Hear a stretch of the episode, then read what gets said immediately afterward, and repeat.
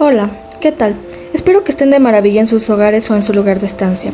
Esperando a que estén teniendo un maravilloso día, mañana o noche, daremos paso al análisis de un libro que encaja perfectamente en la situación que el mundo ha estado sobrellevando durante un año y un poco más. Les platicaré un poco de este regresar. Bien, he regresado y ahora me gustaría platicar desde la increíble obra de Jack London, llamada La peste escarlata. Este libro se sitúa y te da la imagen de un escenario de una pandemia, que curiosamente sucede en 2073.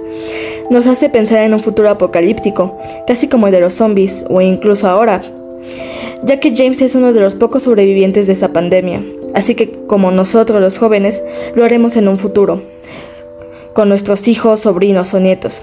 Les platicaremos de nuestras vidas antes, durante e incluso después del COVID, así como James les contaba a sus tres nietos, Edwin, Ho Ho y Harold Lip, que era profesor de una universidad. Mientras avanza el libro podemos apreciar que la humanidad se recupera lentamente y se tiene incluso esa esperanza. Las descripciones son increíbles, textos y situaciones que nos plantean momentos imprescindibles. El cómo James queda solo, como el único sobreviviente.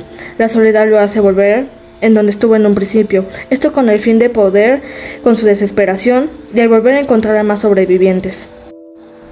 Sin duda, son giros que nos toman por desapercibidos, pero que sin embargo nos dan un ejemplo de superación, el cómo él después de pasar por mucho, nunca abandonó la humanidad que le quedaba. El texto con el cual considero se hace reflexión es el siguiente.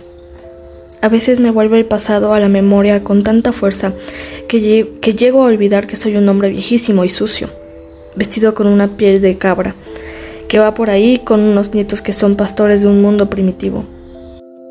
Aquí, con aquel texto, podemos recapacitar y pensar en que las personas mayores a nosotros nos ven como James mira a sus tres nietos, y que nosotros somos prácticamente los pastores de un mundo primitivo, así como él lo describe, y que en algún día nosotros seremos como James y veremos a los nuevos jóvenes en unos años. Muy bien, esto ha sido todo por el capítulo de hoy. Gracias por sintonizar.